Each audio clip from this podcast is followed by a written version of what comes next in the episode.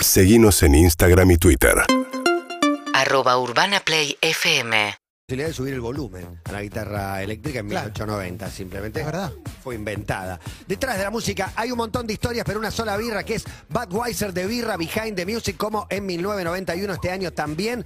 Detrás de Lola Palusa 18, 19, 20 de marzo en el hipódromo de San Isidro.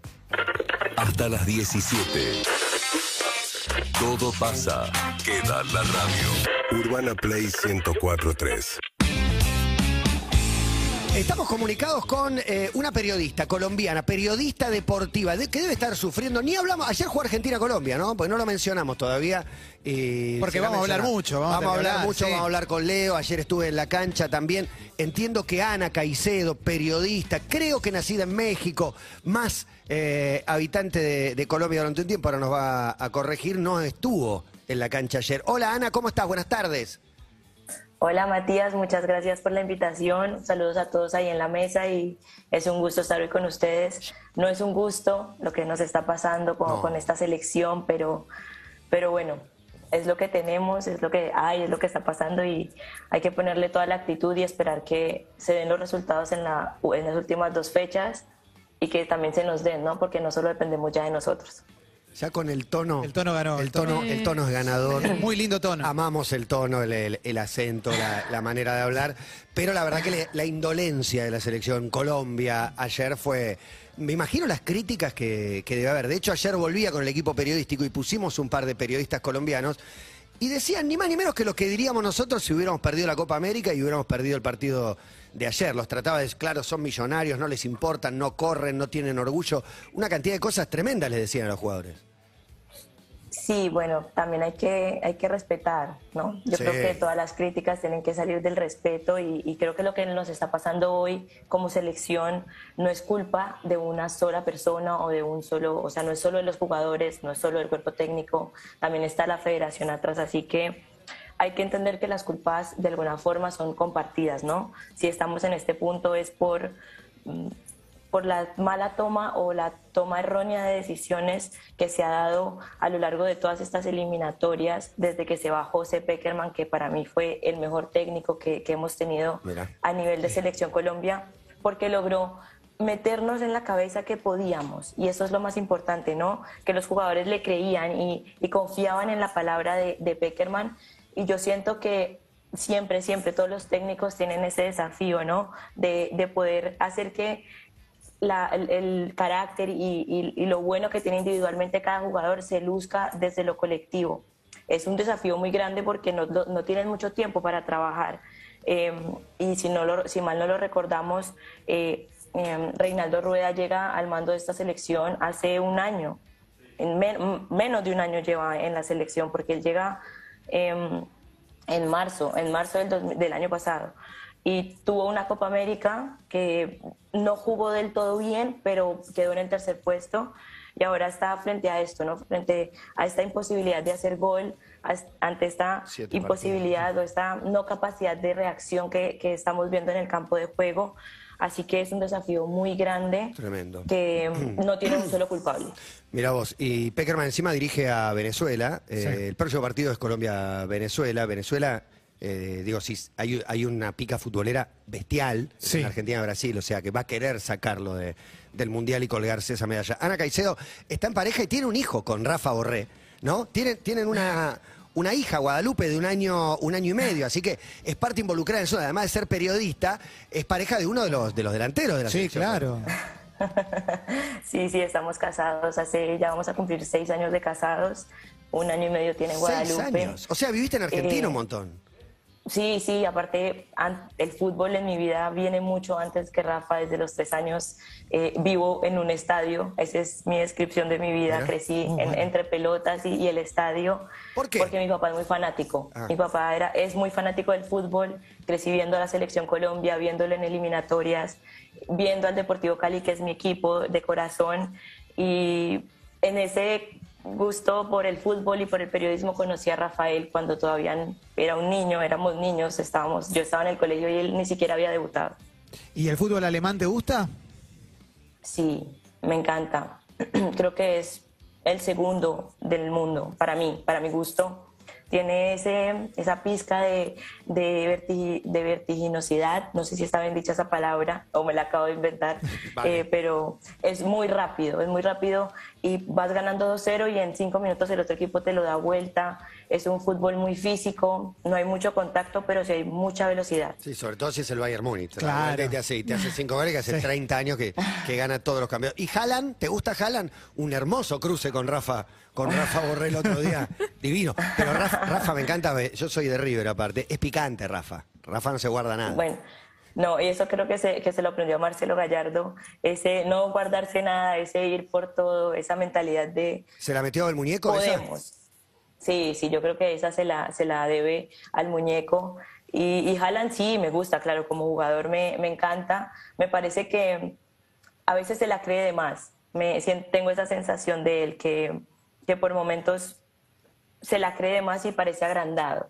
Pero futbolísticamente hablando me Y encanta. eso fue a buscar, eso fue a buscar Rafa. Eso es. Eh, pero está, eh, está bueno lo que decís de, de- de- Gallardo. Sí, de Gallardo con Rafa. Y es- eso me abre la puerta a preguntarte si el futbolista colombiano le cuesta creérsela. Por lo menos a esta generación en particular, porque la de los 90 creo que en algún momento llegó a creérsela porque se lo había ganado Tienen camadas, buena ¿no? ley. Grandes camadas de grandes equipos y de golpe caen en una, en una camada mala, pero esta camada es excelente Claro, y le iba muy bien. ¿Por qué no se la creería? Yo, em, yo creo que Mar- eh, para, me preguntaste de la camada de Colombia, perdón, estaba No, pensando no, en- sí, en por- Marcelo. si no se la creen esto- estos jugadores que están hoy, Sí. ¿le- ¿les cuesta creerse? No, yo, a ver, yo qué siento. Eh, estos jugadores que tenemos hoy, gracias a Dios y gracias a, al- a cómo se ha expandido el fútbol y cómo se ha globalizado todo, incluido el fútbol, nuestros jugadores ahora juegan en Europa y juegan en muy buenos equipos en Europa. Hace dos días se oficializó el fichaje a uno de los grandes del mundo, de Luis Díaz. Eh, tuvimos jugadores en el Real Madrid, eh, está Juan, Juan Guillermo Cuadrado en la Juve. Así que yo creo que hoy por hoy estamos en capacidad de competir mejor y de más de igual a igual con otros, otras selecciones y con otros jugadores que no nos pasaba antes, porque tuvimos esa selección en los 90 del pibe, de Higuita, De Prila, Higuita. Conas, Prila, Leonel eh, Álvarez. Todos, todos ellos, si te pones a ver, de todos ellos salieron, pero hubo muchos que volvieron muy rápido. Solo dos o tres se consolidaron en el exterior. Hoy to- la todos están en el exterior, consolidados en sus equipos o consolidándose. Entonces yo siento que em, es, es- pasa más que todo por, por los momentos, ¿no?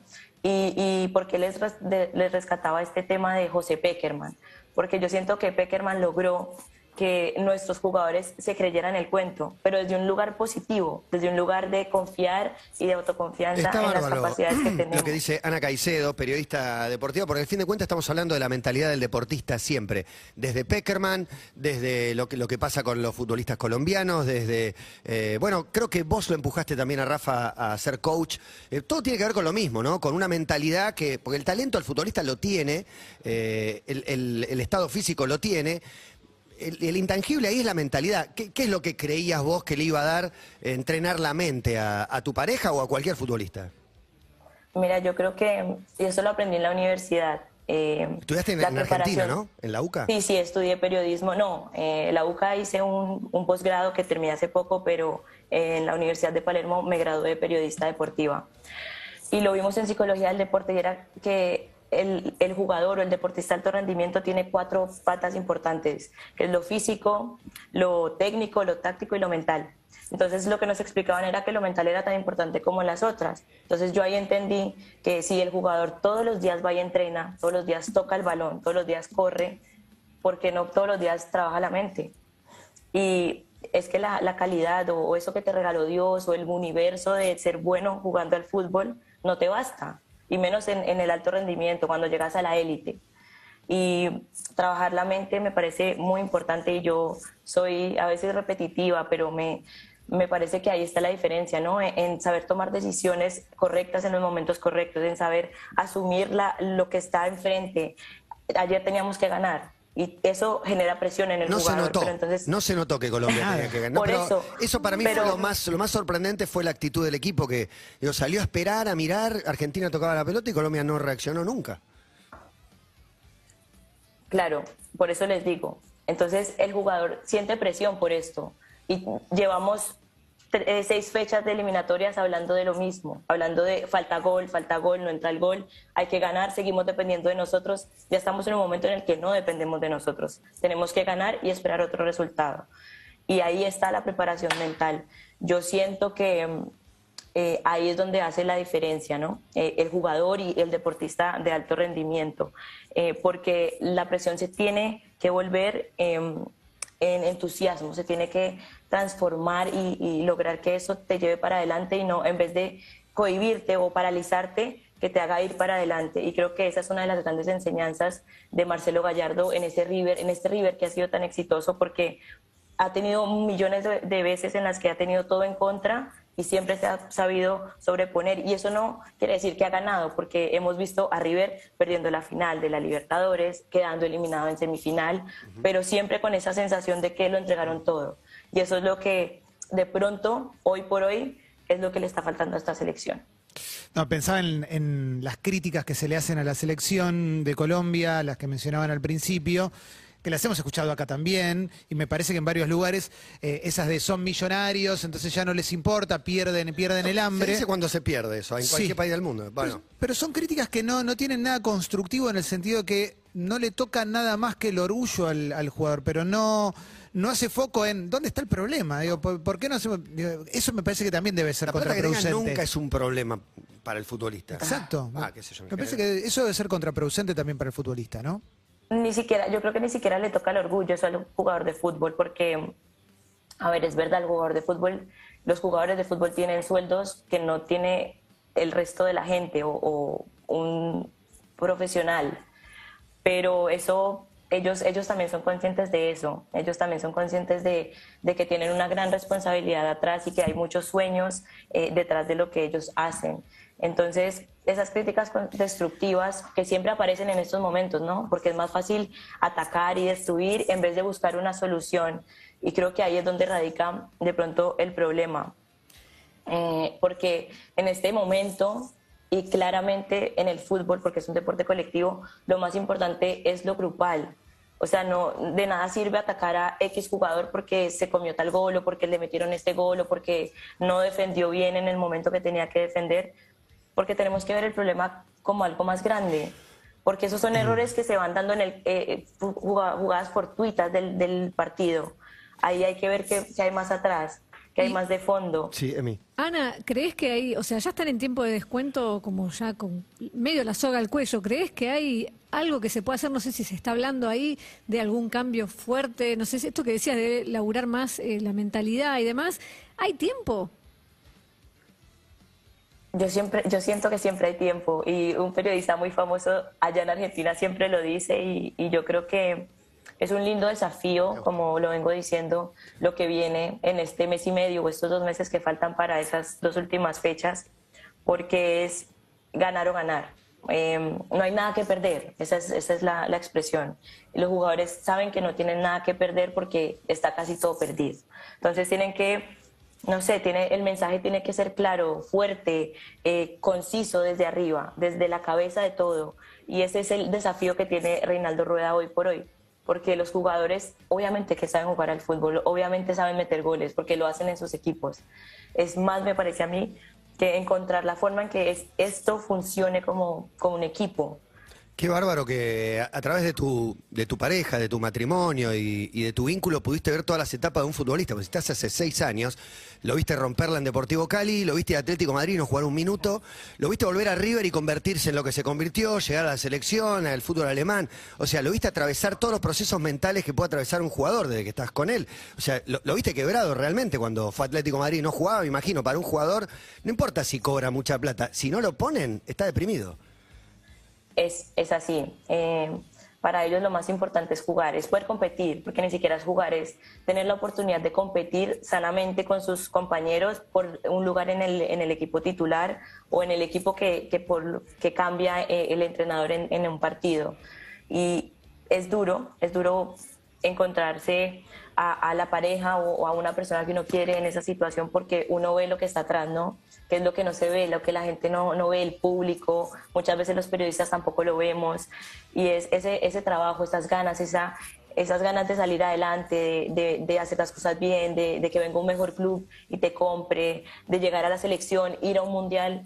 eh, por lo menos yo sé que Rafael se muere por estar en el mundial y siempre me lo ha manifestado, pero volvemos a lo mismo, no depende de solo una persona, de solo un jugador, es algo colectivo y la, y la muestra más clara es lo que tienen ustedes con Scaloni. Scaloni fue muy resistido cuando llegó, pero bancaron el proceso. Hace seis, siete meses eh, se llevaron la Copa América eh, en, la- en el mejor escenario posible, que era ganándole a Brasil, a- al eterno rival. Y, y- y eso fue la consolidación. Y, y ayer todo el mundo decía, no, pero falta Messi, falta Paredes. La selección juega igual, tiene muy claro cómo juega, para dónde van. Y eso ahí, ahí creo que está el, el punto de, de partida, ¿no? El camino que, deben de seguir las elecciones.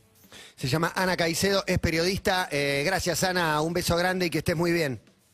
No, muchas gracias a ustedes, eh, que sigan bien y, y un abrazo, gracias por la invitación. Muchas gracias. Analizando un poco Argentina-Colombia, Sí. mirada colombiana y femenina, me gustó. Me encantó. Eh, la, la búsqueda y, y además el hecho de estar en pareja con un, con un jugador que pasó por todas las etapas, me parece que le da a ella un plus como periodista. Yo como fan de Peckerman me voy a quedar con eso también que dijo, ¿no? La marca que va dejando Peckerman en cada lugar. En, de- en definitiva, nosotros que siempre hablamos de Venezuela defendiéndolo, ahora quiero que le vaya bien a Venezuela en el próximo proceso también. por Sí, supuesto. la verdad que dan ganas. Se tiene un partido muy, muy complejo, pero fíjate cómo se destacan eh, Peckerman y Gallardo. Sí. El- en el discurso, dos que van mucho a esta otra cosa intangible. UrbanaPlayFM.com